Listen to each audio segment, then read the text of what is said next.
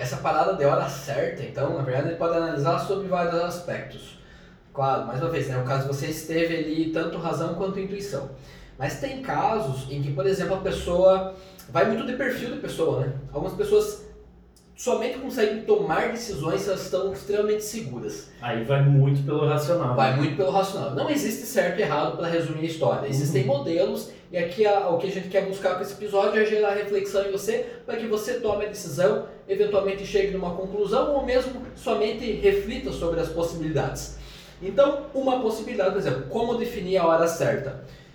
Seria você analisar se você está com, por exemplo, a condição mais favorável do que antes você estava. Então, por exemplo, pô, já consegui juntar uma grana, já consegui me estabilizar num certo negócio e tenho hoje uh, como me garantir, por exemplo, por seis meses, por um ano, ainda que não entre nada. Ou seja, você está resguardando a tua segurança e ao mesmo tempo você está apostando. Mas uh, já tem um certo planejamento, né? você já se planejou para tomar aquela decisão, visando inclusive, claro, é, claro que dá certo, né? mas contando com a possibilidade de dar errado. Exatamente. Então seria uma, uma das possibilidades.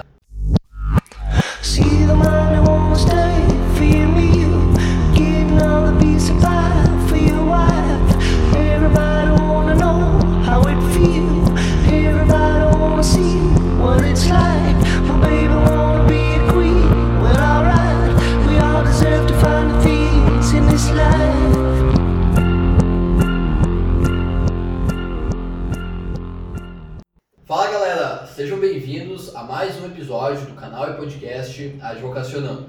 Eu sou o Rodrigo Guerin. E eu sou o Guilherme Chocailo e aqui falamos sobre as principais estratégias para empreender na advocacia. E o nosso tema de hoje é a hora certa para você empreender em algum projeto. Como identificar a hora certa? Né? É, as respostas são várias, né? Então a gente vai tentar trazer isso de uma forma mais prática. E eu começo dando um exemplo da, do meu empreendimento no segundo escritório da advocacia, que é uma coisa bem recente agora durante a pandemia ainda, mais ou menos no mês de julho agora de 2020. Então, é, eu tinha fazia um mês mais ou menos que um sócio meu tinha saído do escritório, tinha ficado eu e o Rafael.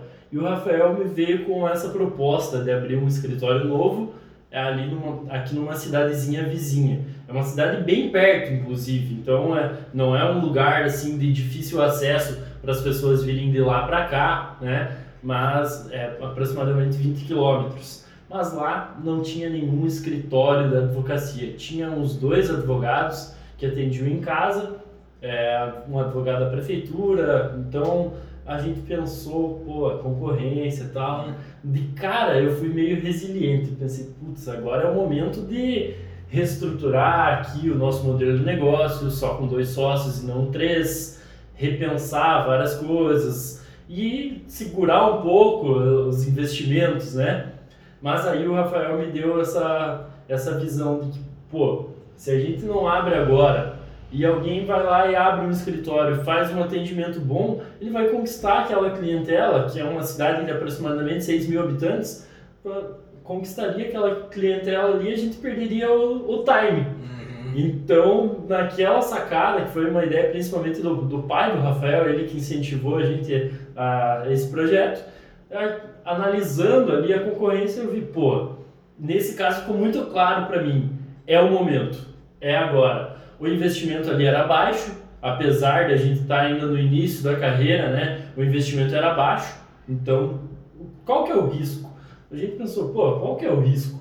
O risco é baixo, mas qual que pode ser o retorno que vai dar isso se der certo? Porra, enorme. É conquistar uma, uma clientela grande. Cara, dois então, pontos disso que você falou que eu tirei. Risco baixo, e olha só como é uma coisa contra-intuitiva Risco baixo não necessariamente pressupõe que você não vai precisar sair da zona de conforto. Porque para vocês, uhum. de fato, era um risco baixo, vocês não tinham muito a perder, mas era sair da zona de conforto. Vocês estão indo para outra cidade, onde não se conhecia muito a respeito do mercado, até porque tem poucos advogados. Uhum. Havia uma expectativa de que aquilo poderia vir a vingar. E muita gente contrata advogados daqui de União também, É. porque é bem perto da cidade, né? Você tem Não é um alguns lugar mais elementos. longe. Você tem alguns elementos que indicam a possibilidade de que isso possa dar certo. E o Perfeito. que, que vai definir nesse caso? Me corrija se eu, se eu estiver errado. Mas existem, acredito que duas coisas, ah, dois mindsets para você é, é, ter antes de tomar uma decisão. Ah, que podem estar interligados ou não, mas nesse caso seria racional e intuição. Evidentemente que sempre vai ser uma conexão dos, dos Dos dois, dois. tipos, mas um sempre vai se, ah, vai se destacar. Vendo de fora, a impressão que eu tenho é que a intuição foi bastante relevante para vocês, em que pese vocês também tenham feito um estudo, tenham pensado bastante a respeito e realmente estamos analisando é, baixo risco com potencial chance de dar certo, mas foi um tiro de intuição. Perfeito. Pode dar certo. Foi Não um- foi, precisamos de 100% de certeza para dar certo. Exatamente, você acertou. Foi mais intuição do que racional. A gente pensou, porra, a gente tem um perfil de se relacionar bem com qualquer tipo de pessoa. Chega a cara do, do interior, um cara mais simples aqui no escritório, a gente consegue fazer o cara sair daqui contente com um bom atendimento. Chega um cara de um outro nível social também. Então a gente pensou, pô, a gente está indo para um lugar mais interiorano, as pessoas mais simples, é, poder aquisitivo não necessariamente menor, mas são pessoas mais simples. Então a gente pensou, pô, a gente vai fazer dar certo ali com um atendimento, uma advocacia bem próxima, uma advocacia mais artesanal, próxima das pessoas, a gente vai conseguir fazer isso dar certo sim. E como não tem uma concorrência grande ali, é o momento foi muito assim de intuição. E, o, e, e foi de intuição, inclusive, o que o pai do Rafael falou pra gente. Ele falou: todos os negócios que eu fiz e que deram certo foi porque estava na hora certa. Ele foi o primeiro, um dos primeiros professores de curso de informática aqui na cidade. Acho que o primeiro computador em colégio que teve foi, foi num colégio que ele dava aula de, de informática e tal, estava me contando. Então, tipo, ele aproveitou muito bem essa onda, dava curso lá onde hoje é o mercado deles, então teve várias coisas assim, daí, pô, eu pensei, pô, um cara experiente que já acertou tantas vezes, tá incentivando ainda mais, ah, é a, é a hora. E daí, claro, a gente fez uma análise do mercado lá com o máximo que a gente conseguiu e teve também essa parte racional daí, né? Essa parada de hora certa, então, na verdade, ele pode analisar sobre vários aspectos. Claro, mais uma vez, né, o caso você esteve ali tanto razão quanto intuição. Mas tem casos em que, por exemplo, a pessoa vai muito de perfil da pessoa, né? Algumas pessoas somente conseguem tomar decisões se elas estão extremamente seguras. Aí vai muito pelo racional. Vai muito pelo racional. Não existe certo e errado para resumir a história. Existem modelos e aqui a- o que a gente quer buscar com esse episódio é gerar reflexão em você para que você tome a decisão, eventualmente chegue numa conclusão ou mesmo somente reflita sobre as possibilidades. Então, uma possibilidade, por exemplo, como definir a hora certa? Seria você analisar se você está com, por exemplo, a condição mais favorável do que antes você estava. Então, por exemplo, pô, já consegui juntar uma grana, já consegui me estabilizar num certo negócio e tenho hoje ah, como me garantir, por exemplo, por seis meses, por um ano, ainda que não entre nada. Ou seja, você está resguardando a tua segurança e ao mesmo tempo você está apostando. Mas ah, já tem um certo planejamento, né? você já se planejou para tomar aquela decisão, visando inclusive, claro, eventualmente, é, claro que dá certo, né? mas contando com a possibilidade de dar errado. Exatamente. Então seria uma, uma das possibilidades. E nós, por exemplo, não tínhamos uma reserva de emergência que desse essa segurança para ir. Por isso Por mais isso que a intuição pesou mais, foi intuitivo. E assim, o baixo risco também falou bastante alto, porque questão de imóveis, investimentos que a gente fez ali na sala foram investimentos baixos. A gente foi pesquisou ali bastante para economizar o máximo que dava. E a questão do aluguel é um aluguel barato. É. Então, nesse, nessa questão, pô, se der errado, tranquilo. É, seria o feeling, né? Você sentir, cara, tá na hora. Às vezes é isso, cara, é você sentir e fazer. E vamos ver, olha, ah, grandes empresas, cara, pode analisar. Quem gosta de ler biografia, ou mesmo não precisa nem ler, mas hoje no YouTube tem muita biografia disponível, é, vai ver que a maioria, a maioria dos casos de sucesso que hoje tem grande notoriedade foram casos em que não hou- houve muito planejamento. Pode ver. Foram os caras que faziam o que gostavam e que, cara, vamos aí, se der Olha o certo. Steve deu. Jobs, olha o Steve Jobs, o cara era maluco e era um maluco que revolucionou o mundo, pô. É, Né? foi testando, foi testando, foi testando, até que deu certo. História do Bill Gates é assim, história do Elon Musk é assim. Cara, Zuckerberg. também. Zuckerberg. A biografia do Steve Jobs, é, salvo engano, escrita por Walter Isaacson, é, que tem umas várias deles, né? Mas essa biografia eu já faz muito tempo que eu li, até tenho que ler de novo, Eu porque é agora. muito tesão. É essa mesmo? É muito massa, né? A história dele. O cara era muito fora dos padrões mesmo, e isso que fez criar uma marca fora dos padrões. Uma não, né? Várias. A Pixar, a Apple. Teve mais. Bom, a Pixar, né? A Pixar já Revolucionou, né, a questão da, dos é desenhos, animados. desenhos, animados, tudo. Não tem Questão da rede falar. social também, da, dos aplicativos da Apple, né? Uhum. Da, dessa questão de você cobrar e tal, tudo. Enfim, Muita coisa. né? muita coisa, né?